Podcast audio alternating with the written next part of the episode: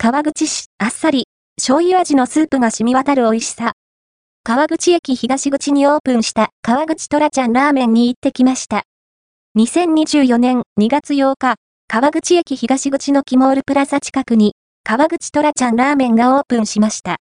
実際に行ってきたので、その様子を紹介したいと思います。川口トラちゃんラーメンの場所は、二郎系ラーメンのラーメン高野目川口店の向かい側で、2軒隣には、横浜家系ラーメンの武蔵屋川口店があります。まさに、川口駅前ラーメン激戦区となっています。どのお店も異なる種類のラーメン屋さんなので、その日の気分に合わせて選べるので、悩むのもまた楽しいですね。まずは、入り口で食券を購入します。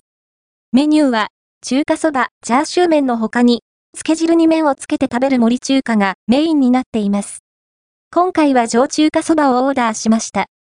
上中花そばは、チャーシューが8枚、半卵、海苔5枚、ほうれん草がトッピングされています。写真では、トッピングが海苔で隠れていますが、しっかりボリュームがあります。スープは、あっさりとした醤油味です。古き良き味で、とても懐かしい感じがしました。